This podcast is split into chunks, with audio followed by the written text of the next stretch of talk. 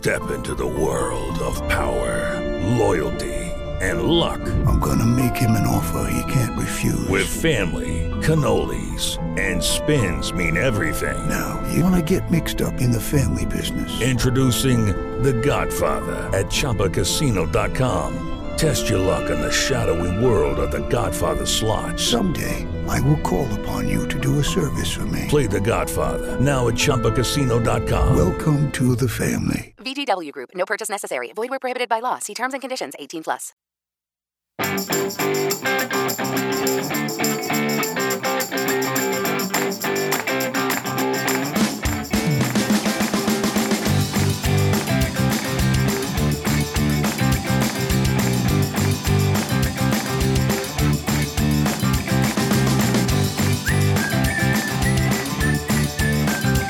Comenzamos alto y claro.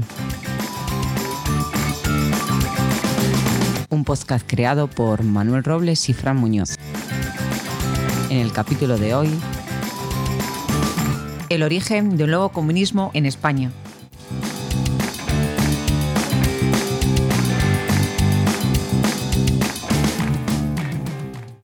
6 de diciembre del 2020, tal día como hoy, en 1978, el pueblo español ratificaba mediante referéndum nuestra Carta Magna, nuestra Constitución española.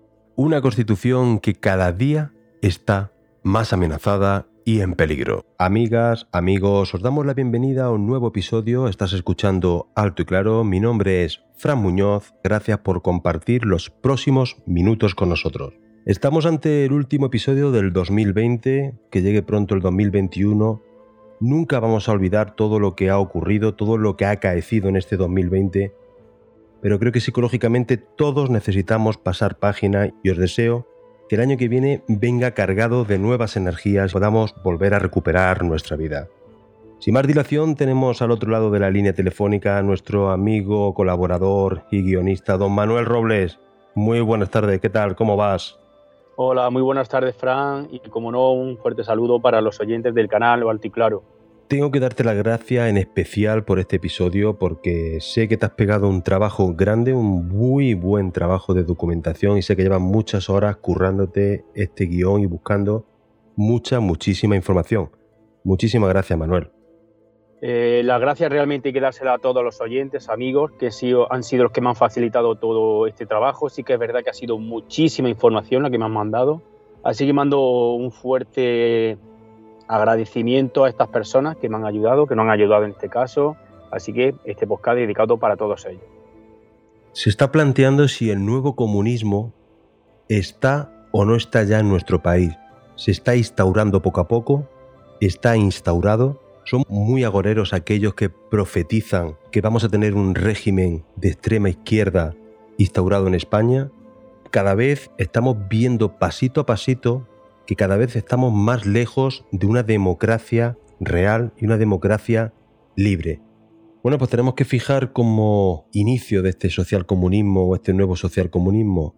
¿Crees que se puede estar perdiendo libertades democráticas? ¿Crees que nos intentan imponer una dictadura? El origen tenemos que fijarlo en nuestro presidente de gobierno, por supuesto, el señor Sánchez. Tenemos que hacer un breve repaso cómo llega a ser secretario general del Partido Socialista Obrero Español y cómo llega a ocupar la presidencia del gobierno de España.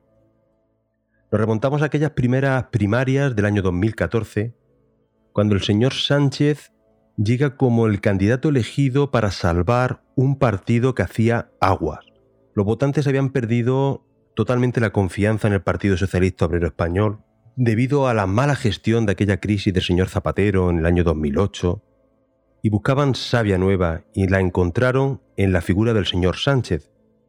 Sin embargo, con él como candidato no olvidemos aquellas elecciones de 2015 y donde el Partido Socialista Obrero Español consigue sus peores resultados electorales, lo que le lleva a quedar su figura, su figura cuestionada, y más cuando no apoya la investidura del señor Rajoy, lo que le lleva a grandes críticas dentro del seno de su partido, entre los varones, lo que le llega a costar la Secretaría General.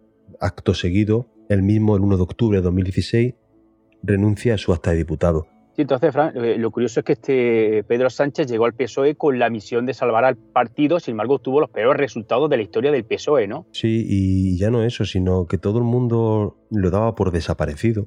Acuérdate cuando vuelve a regresar, cuando vuelve a hacer aquella campaña de crowdfunding, empieza a recaudar dinero y regresa para presentarse y para intentar arrebatarle las elecciones a la favorita, Susana Díaz, que tenía el apoyo de los grandes varones del Partido Socialista. Y pero has comentado el tema del crowdfunding, que la gente hay que explicarlo un poco, que ese tipo de financiación o de autofinanciación eh, es normalmente es una petición online a través de sus partidarios y hay que recordar que, eh, como tú bien has dicho, Pedro Sánchez fue apartado del partido, es decir, eh, se fue, perdió su acta de diputado y prácticamente no estaba ya en el PSOE. Entonces me está indicando que a través de este método de financiación, es decir, pedir donaciones gratuitas y, llega de nuevo al PSOE a presentarse otra vez las elecciones del lo que entonces se vendió como que era un ave fénix que resurgía, que conseguía donaciones económicas de otro tipo, que contaba con el apoyo de las bases socialistas, aquello que se vendió que recorría toda España con su coche haciendo campaña para aquellas primarias,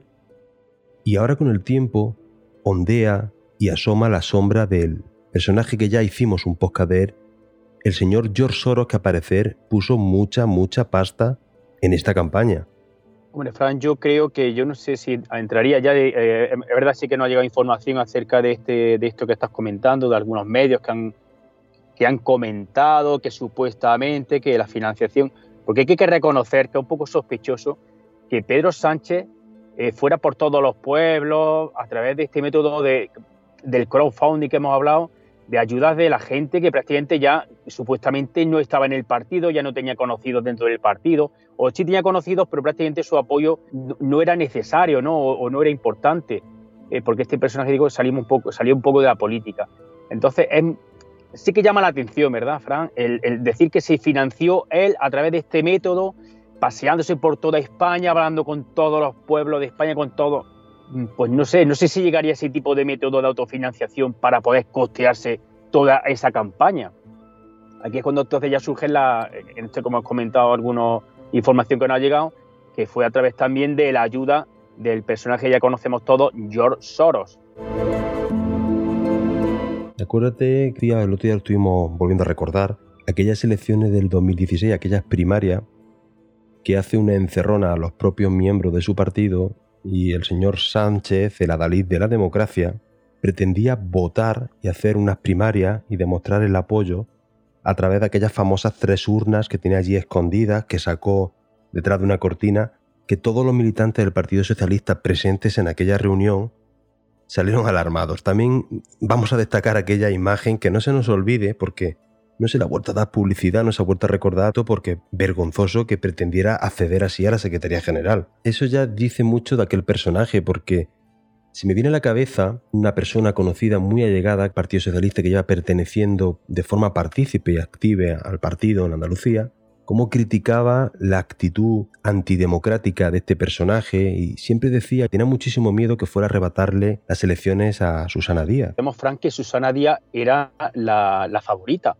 eran muchos socialistas de toda la vida, socialistas militantes y partícipes en el partido, y, tenían mucho miedo de que esta persona se hiciera con la secretaría, porque ya mostraba ¿no? Eh, la falta de actitud democrática, mostraba su eh, idolatría hacia su propia persona, etcétera, etcétera.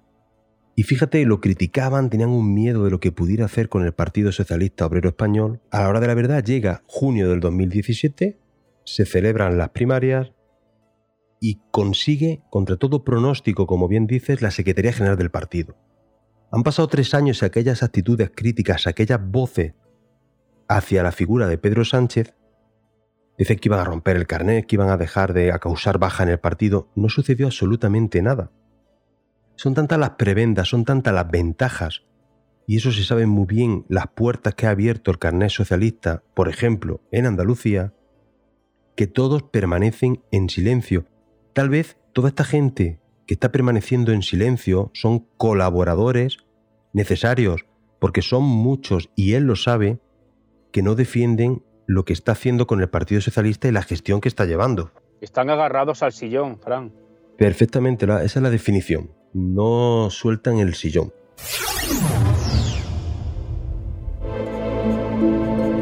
Pues bueno, pues este es un pequeño repaso de cómo llega, eh, cómo se desmonta el mito aquel del ave fénix.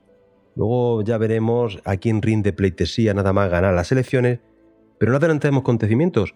Llega a la presidencia, recordemos, aquel junio del 2018, tras presentar aquella moción de censura al señor Rajoy, una moción de censura sorpresiva porque el señor Rajoy no presentó la dimisión y cuenta las malas lenguas que estuvo en un hotel conocido y famoso próximo al Congreso de los Diputados bebiendo tranquilamente mientras se celebraba la moción de censura.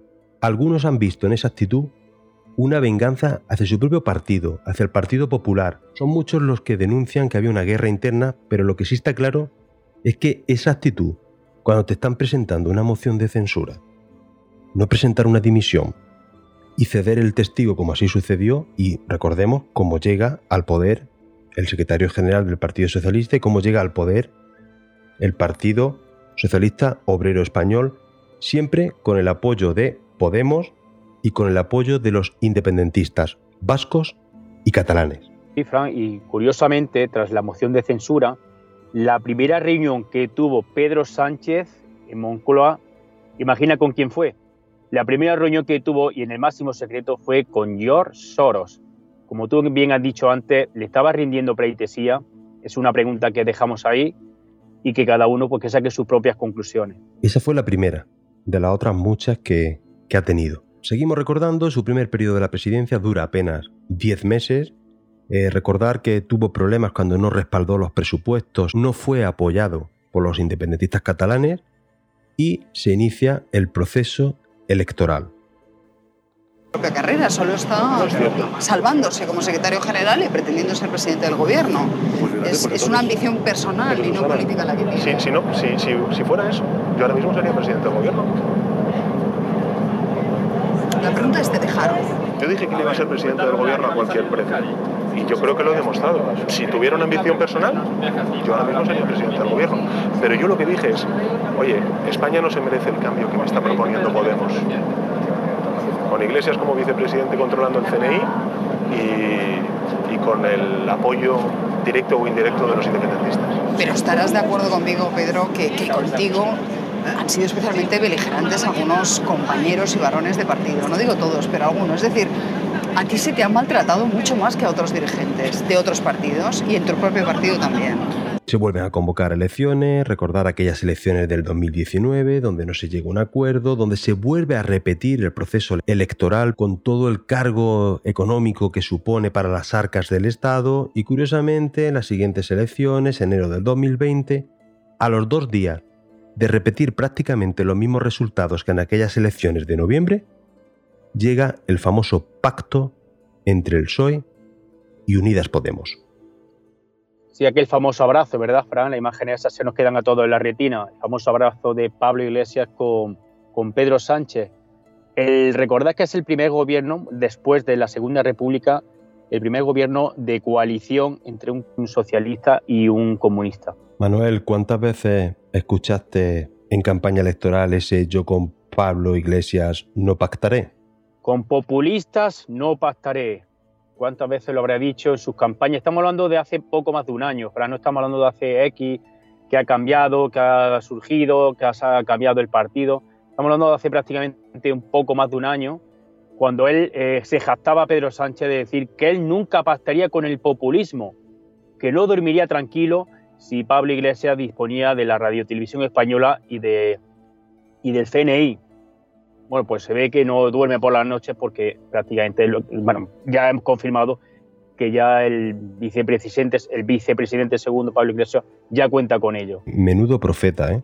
Sí, sí, un profeta que ha llegado un poco a, la, a ser presidente del gobierno con muchas mentiras, ¿no? O, o falsas verdades, eh, con muchas promesas que no ha cumplido, o, o, muchas, como hemos dicho, que él no pactaría ni con independentistas, ni no pactaría con los Bildu etarras, como dijo aquella entrevista, yo no pactaré con Bildu, te lo digo cinco o veinte veces, te lo vuelvo a repetir, no pactaré con Bildu, casi en tono enfadado aquel periodista. El único partido, y no sé si les anuncio que no vamos a hablar y no vamos a entablar ese diálogo, es eh, con el partido de Bildu, No, yo con Bildu no me voy a reunir. Pactar con los que no condenan a los asesinos de ETA o, o no. O ahí ya Creo que esa pregunta ofende. Estoy diciendo que con Bildu no vamos a pactar. Si quieres lo digo cinco veces o veinte durante la entrevista. Con Bildu no vamos a pactar. Con Bildu, se lo repito, no vamos a pactar. El Partido Socialista de Navarra y el Partido Socialista Obrero Español tenemos la misma posición. Y es que con Bildu no se acuerda nada. Si quieres lo repito otra vez. Bueno, yo creo que, la gente votó a un partido socialista obrero español y son muchos aquellos votantes que cada vez ven menos en esas siglas nada de socialista y menos de obrero. Porque los españoles votaron a aquel partido socialista, recordemos la participación nula que tuvo Podemos, recordemos los 35 diputados que tiene en el Congreso, y es enorme el poder que está ejerciendo en ese tándem Sánchez-Iglesias, el poder absoluto y se está cumpliendo todo su trazado político es el de Pablo Iglesias, Manuel. El señor Sánchez es una mera marioneta en manos del vicepresidente. vicepresidente o, o, también si estamos en el tema de conspiraciones, pues también hemos recordado a George Soros, este magnate financiero eh, que ya hemos comentado que también eh, lo hemos relacionado con temas muy turbios, con negocios de dudosa reputación. Eh, también que hemos comentado, ya dijimos el, el podcast que está bastante bien, pues que realizaba eh, conflictos bélicos, eh, intentar destruir los mercados para luego él, su propio beneficio, actuar y luego conseguir máximo beneficio. También se le relaciona con la actual élite global como cabeza visible de esta implantación de nuevo comunismo a nivel global, en el que solamente bueno, pues existiría un gobierno único universal, mientras que los presidentes de los gobiernos pues serían meros colaboradores. Por tanto, eh, aquí ya podemos abrir ese, esa conspiración, ese debate, ¿no? esa pregunta que también a nosotros nos gusta mucho que la gente investigue. Pues puede ser la marioneta de Pablo Iglesias, porque efectivamente eh, el PSOE como tal, incluso los propios varones ya se están eh, relanzando hacia una campaña para en contra de Pedro Sánchez. Eh, como tú bien has dicho, muchos votantes que yo conozco y, y no se sienten identificados con este nuevo PSOE. Puede ser efectivamente una marioneta en manos de Pablo Iglesias, de George Soros, o simplemente que Pedro Sánchez pues tiene esa estrategia dirigida pues a eso, a un, un comunismo que bueno, pues también es una opción política.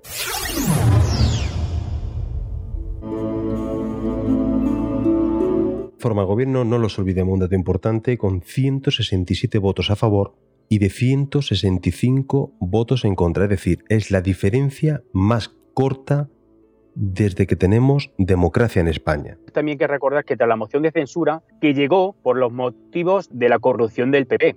Es decir, se creó una moción de censura eh, con la, el objetivo de echar al PP por el tema de la corrupción. Pero es que que el PSOE hable de corrupción del PP, pues no sé, me parece un poco a un chiste de mal gusto, porque hay que recordar que PP y PSOE, bueno, pues yo creo que son unos grandes campeones en tema de corrupción. Manolo, unos grandes campeones y espérate a Unidas Podemos, porque a día de hoy miren la investigación que tiene por financiación ilegal. Y ahí están los juzgados investigando también a Podemos. Está siguiendo las directrices de lo que tanto denunciaban del Partido Popular y del Partido Socialista, ojo, eh, que van en la misma línea y detrás de ellos. La eh. formación morada, Fran, hay que reconocer que ellos mismos se dicen que son comunistas, o, por, o por lo menos eso eh, eh, lo propaga su líder, Pablo Iglesias.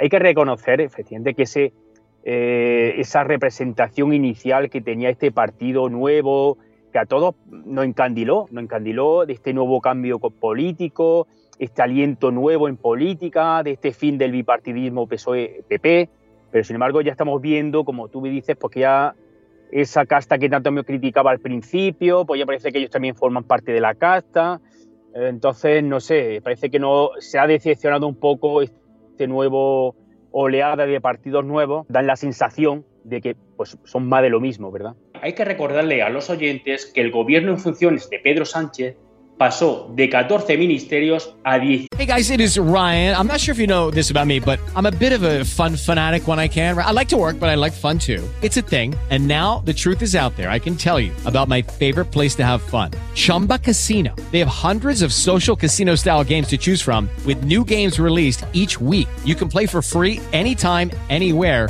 and each day brings a new chance to collect daily bonuses. So join me in the fun. Sign up now at chumbacasino.com. No purchase necessary. VGW Group. Void were prohibited by law. See terms and conditions. 18 plus. Okay, round two. Name something that's not boring. A laundry? Ooh, a book club. Computer solitaire, huh? Ah, sorry. We were looking for Chumba Casino. That's right. ChumbaCasino.com has over 100 casino style games. Join today and play for free for your chance to redeem some serious prizes. ChumbaCasino.com. No purchase necessary. Void were prohibited by law. 18 plus. Terms and conditions apply. See website for details. 17. Igualmente, tras el pacto social comunista en enero de 2020, esos 17 lo han convertido en ni más ni menos que 22. Increíble. Ah. Y parece que a los españoles pues como que nos da igual, ¿no? Hablamos de comparación de la moción de censura, ¿no? Estamos hablando del nuevo gobierno social comunista, pues han pasado 800 asesores a 1.200, un 41% más, un 45%, no recuerdo bien la cifra. Entonces no sé este nuevo aliento en qué sentido va. O tienen muchos amigos o estamos ante el gobierno más inepto. Continuamos y vamos a ir viendo polémicas actuaciones que se están llevándonos a pensar que se puede estar instaurando, si no lo está ya, un régimen totalitario. Una de las claves de la democracia es los tres poderes, la independencia de los mismos, que el ejecutivo, el legislativo y el judicial sean independientes. A día de hoy, tengo que preguntar, ¿estamos en una transición de una democracia a una dictadura? ¿Podemos hablar que hay un intento de control de los tres poderes? ¿En qué se basan las personas que piensan que se están intentando controlar estos poderes? Vamos a empezar haciendo un repaso con el Ejecutivo.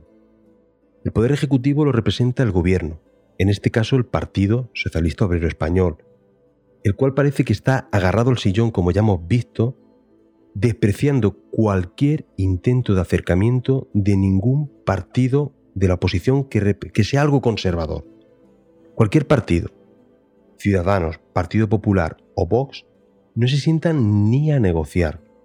Ya hemos visto cómo definen de ultraderecha incluso a Ciudadanos, un partido de corte de centro, cómo le acusan de ultraderechistas.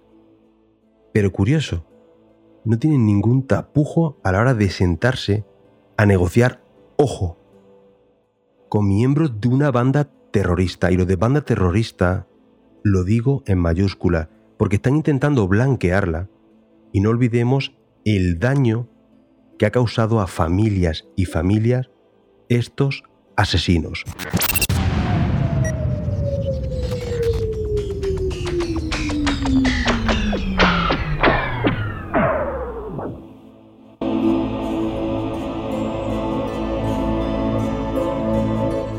Hay que recordarle al oyente que el pase de una democracia a una dictadura pues está basado, como tú bien dices, en estos tres pilares básicos, que son el poder, el poder ejecutivo, el poder legislativo y el poder judicial. El poder ejecutivo, el que has comentado, que es el gobierno, poder legislativo es donde se elaboran las leyes y se conforma del Congreso los Diputados y el Senado. También aquí ya estamos viendo, pero esto lleva ya hace, esto no puede decir que es del actual gobierno social comunista, sino que también lleva ya años actuando así tanto el PP como el gobierno anterior del PSOE. Cuando tú ya es el Congreso de los Diputados, recordemos, el Congreso de los Diputados son los mismos políticos que están eh, en el Poder Ejecutivo. Eh, eh, es decir, la mayoría de los ministros son también diputados de este Congreso. Y los diputados que no sean ministros, como son del propio gobierno, pues van a votar simplemente lo que le ordene el Ejecutivo. Eh, luego ya encontraríamos el Senado que lo que hace realmente es ratificar las leyes o debatir alguna enmienda a este Congreso de los Diputados. ¿Qué ocurre? Que la mayoría del tipo de leyes que se quieren crear, cuando no están de acuerdo el Senado, se devuelve de nuevo al Congreso y el Congreso por mayoría simple lo aprueba. Estamos hablando de que la mayoría de las leyes se están haciendo así, es lo que comúnmente se llama los decretazos, gobernar a base de decretazos. Voy a poner un ejemplo muy actual, que es la ley CELA, la ley de educación, la nueva ley de educación, ley CELA. Este se ha aprobado por mayoría simple en el Congreso, ahora está en proceso de elevarla al Senado. El Senado dirá sí o no, ratificará o creará enmiendas, ¿qué más da? Porque volverá de nuevo al Congreso que volverá a aprobarse con los mismos votos, imaginemos, salvo alguna catástrofe, se volverá a votar otra vez con mayoría simple y ya será aprobada. Y eso es el debate que hay en la calle, es que prácticamente la gente no sabe diferenciar entre el poder ejecutivo y el legislativo. Y a todo esto que estás comentando, Manuel, sumamos el estado de alarma. Un estado de alarma que están jugando con las leyes y la legislación que lo regula y ahora se nos impone un estado de alarma de seis meses, donde cada dos meses, si quiere, acudirá a dar explicaciones. Digo si quiere, porque ha nombrado al señor Illa como representante para dar explicaciones de la gestión de la pandemia y porque ha delegado y ha huido de toda responsabilidad, entregándosela a las comunidades autónomas. Imagínense ustedes en Alemania, en Francia, en el resto de países de la Unión Europea, un presidente de gobierno que en vez de ejercer su responsabilidad, delega a las comunidades. Parece ser que le gustan menos las responsabilidades que viajar en su falco. Sí, pero Fran, fíjate que no ha dejado con un estado de alarma, roza, o, podríamos decir que son medidas anticonstitucionales, y actuando sin control parlamentario. Mira, en palabras de, o en un artículo que, hemos, que he leído, de un catedrático de Derecho Constitucional, afirma que determinados comportamientos del Ejecutivo PSOE-Podemos parecen avanzar en ese peligroso camino de generar una dictadura dentro de la propia Constitución, por la suspensión de estos derechos fundamentales, tales como la libertad de circulación, la reunión, sin la correspondiente declaración de excepción, no de alarma, sino excepción. Están cambiando un estado de alarma por medidas que deberían de tomarse en un estado de excepción. También nos habla de limitación, este artículo nos habla de la limitación a la libertad de prensa, de expresión, etc. Asegura en este artículo que todo ello son ejemplos muy claros de comportamientos autoritarios que tienen muy difícil eh, su justificación. Estamos hablando de un catedrático de Derecho Constitucional. Y esto entronca con nuestro Poder Judicial. El tercer pilar que hablábamos es el Poder Judicial compuesto por aquellos jueces, aquellos magistrados que tienen la misión de hacer cumplir las leyes y de velar por el respeto de la legislación encabezada con nuestra norma suprema que es la Constitución. Posiblemente lo más peligroso de todo sea que este poder esté politizado y cada vez son más las líneas que sugieren hacia la politización de jueces y de magistrados. Si perdemos la independencia en un poder tan importante como el judicial, habremos perdido para mí ya te digo que los tres pilares son importantes, pero el judicial, y si queremos vivir en una democracia, tenemos que luchar porque este poder judicial sea lo más independiente, lo más cristalino y transparente que exista. Porque tienen que ser independientes para el buen funcionamiento de España. La primera medida que activó, digamos, los estados de alarma sobre este poder judicial ¿Te acuerdas de esa Fiscalía General del Estado? Sí, de ese nombramiento. hablamos también en un anterior podcast de, la enorme polémica que surgió con la elección de Dolores Delgado, que recordemos era diputada del PSOE el día anterior de ser elegida fiscal general del Estado. Lo que es normal que generara muchísima desconfianza a la hora de su posible independencia hacia el Ejecutivo. Recordemos que la Fiscalía, que es la que controla a todos los fiscales, los cuales tienen como tarea la investigación de todos los delitos, por parte en este caso del Estado, para que se cumplan las leyes de todos los españoles, incluido como es lógico la de los políticos. Es fácil pensar ¿no? pues que aquellos delitos que, que cometan los afines políticos de turno, en este caso sus amigos del PSOE que han sido los que la han metido ahí, recordemos, fue diputada del PSOE, bueno, pues pueda recibir mejor atenciones, eh, eh, podemos pensar también que algunas pruebas desaparezcan, se modifique. No digamos que lo hagan, pero es muy peligroso esto, Frank, que una fiscalía esté politizada. Manuel, es que ese nombramiento no puede tener mayor descaro. Sí, pero es que vamos a ir un poquito más allá. Recientemente nos encontramos con un anteproyecto, todavía no está aprobado, pero es un anteproyecto, es decir, ya las ideas por dónde van, nos podemos hacer una idea de por dónde va el camino, de lo que se pretende es eliminar al juez instructor investigador para sustituirlo por, curiosamente, el Ministerio Fiscal Español. Es un gravísimo retroceso, Frank. Es muy grave todo esto porque vamos a hacer que el Ministerio Fiscal controle toda la información y ese ministerio eh, que ya no va a investigar, en este caso los jueces no van a investigar los casos, pues la independencia prácticamente y la libertad de la justicia pues va a ser sometida simplemente a los políticos de turno. Y ahora está gobernando uno, pero es que dentro de cuatro años puede gobernar otro. Es muy grave, todo esto es muy grave. Incluso la propia Unión Europea ya no están dando un toque diciendo que, lo que se está haciendo eh, puede ser muy, muy perjudicial para la independencia de los jueces. Es que no es descabellado imaginar que este misterio fiscal, cuando llegue un caso de corrupción, imaginar un caso de corrupción del propio partido, pues que se puedan destruir pruebas, se puedan modificar. Es que no, es que yo me lo podría imaginar, yo lo pregunto por ahí, la gente que haga sus propias conclusiones, pero es que es fácil pensarlo.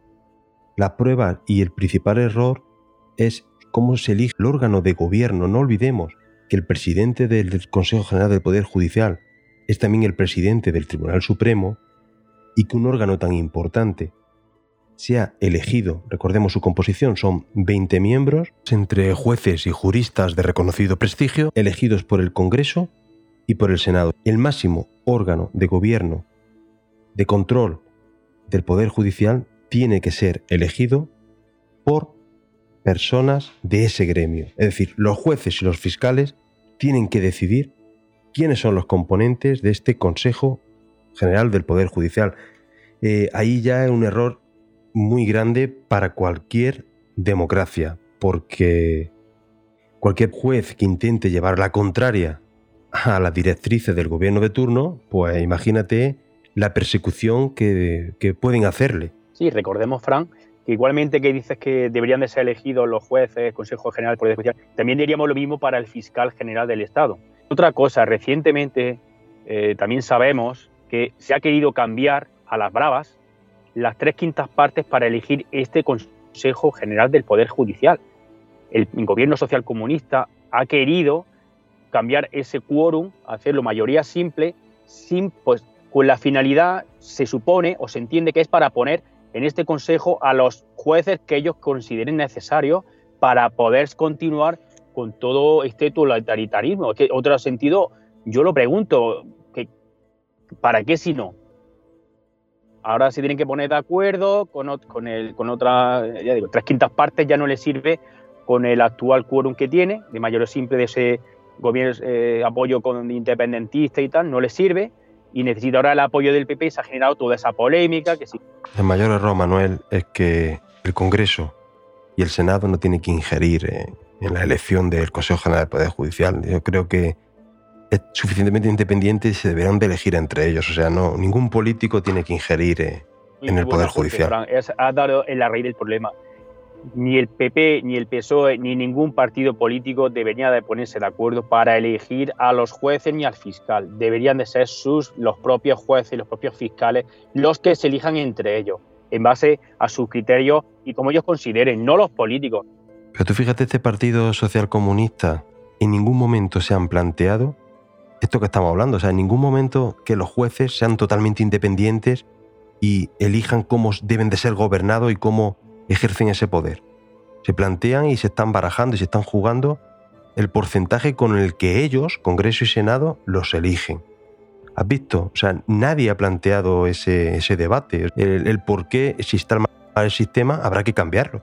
Pero imagínate cuando, cuando surgió Podemos, que era de los primeros que decían de cambiar todo esto que estamos comentando, que había que quitarlo, que no se podía hacer así, que, que era un golpe eh, político, que, por ejemplo el tema de la ley electoral había que cambiarla, también recordamos que hicimos un podcast muy interesante para ver que era un, sistema electoral eh, eh, erróneo, iban a cambiar muchas cosas, iban a cambiarlo, pero sin embargo no están haciendo nada, al contrario, lo que, lo que están es, el problema que teníamos o tenemos, lo están acrecentando con todas estas cosas que estamos comentando. ¿Que no, que no estás haciendo nada? Hombre, eso pregúntaselo a Pablo Iglesias, que cambió su piso de protección oficial de Valleca por la casita de, de Galapagar. ¿Te parece poco Sí, lo que está que haciendo? Sí, en ese caso sí que le va bastante mejor al país, bueno, en este caso le va bastante mejor a él. Sí, eso es cierto. Sí, sí, sí. A- hacer sí que ha hecho. Ha hecho un cambio, Sí, pero en su vida, en su vida personal. A, a lo que todo mucha gente esperaba o esperábamos, pues mm, mucha decepción, mucha decepción. Porque estos partidos son los que deberían de venir a, limpiar todo lo que estamos hablando. Y sin embargo, pues estamos viendo que no. Prácticamente parece que es más de lo mismo, es más de lo mismo. Llegamos al final de este episodio y no podemos terminar, por supuesto, sin dar las gracias a todos aquellos que os habéis molestado en dejarnos un mensaje, en dejarnos un me gusta, en compartir. Un fuerte abrazo y saludo a nuestro amigo Salvador Moya Sánchez, Alberto M, Iván Pachi, Miguel Ángel SFD, Merche, Mari Carmen. Desde aquí mandar un fuerte abrazo al maestro Iván Pachi. Si no conocéis, es un gran profesional. Os recomiendo encarecidamente su podcast. Objetivo Podcast es uno de ellos. Tiene varios, pero recomiendo el señor Iván Pachi. Tenemos que terminar no sin antes recordaros que si os gusta este episodio, por favor, nos deis un me gusta, nos dejéis un comentario para poder estar mejor posicionado, para que podamos estar mejor en las listas, para poder crecer y para seguir aprendiendo contigo. Así que por favor, compartir este podcast con vuestros amigos. Ha sido un placer compartir estos minutos con vosotros y os, os vuelvo a dar nuevamente las gracias por habernos escuchado. Manuel, un lujazo como siempre compartir tiempo contigo grabando este podcast y sobre todo muchas gracias por todo tu trabajo, el trabajo tuyo de documentación enorme. Mu- Muchas gracias por compartir micrófono y penurias, por los problemas que hemos tenido a través de Skype. Hoy ha sido doloroso y muy complicado la grabación de este podcast. Manuel, muchísimas gracias, tío. Muchísimas gracias a ti, he estado muy a gusto hoy en el podcast, era un tema que no me gustaba mucho comentar, pero bueno, al final han sido los, los oyentes y amigos los que realmente con esa información extensa, tantísimos comentarios, tantísimos enlaces, tantísimos vídeos, eh, la verdad que sí que eh, le quiero agradecer a ellos porque prácticamente el trabajo ha sido eh, suyo, y luego sí que es verdad que la edición ha sido mía y crear el guion. Como bien dice el guion, prácticamente al final no lo hemos saltado, pero bueno, yo creo que al final el, objetivo era plantear o, comentar todas esas opiniones de todos los oyentes, de toda esta gente que ha comentado o me ha mandado información. Así que agradecerles de corazón todo el apoyo, todo el trabajo que han realizado ellos también. Y un fuerte abrazo para ti, un fuerte abrazo para todos los oyentes y hasta la próxima. O como digo siempre, sé buenas personas o por lo menos intentar serlas. Un fuerte abrazo para todos. Qué grande y qué buena persona que es el señor Manuel Robles. Parafraseando al gran papá friki, os recomiendo su podcast, buscarlo. Nos vemos, nos oímos y nos leemos en el próximo episodio. Esto que has escuchado es alto y claro. Volveremos en el próximo episodio con la segunda parte de esta charla, donde analizaremos cuáles son las medidas que está adoptando este gobierno social comunista encaminadas a este régimen totalitario que están intentando implantar presuntamente. Será ya en el 2021 desearos a todos vosotros que el año nuevo venga cargado de buena energía, que buena falta nos hace. Ya sabéis, recibir un fuerte abrazo de este humilde servidor. Mi nombre es Fran Muñoz y recuerda, no te olvides ser feliz.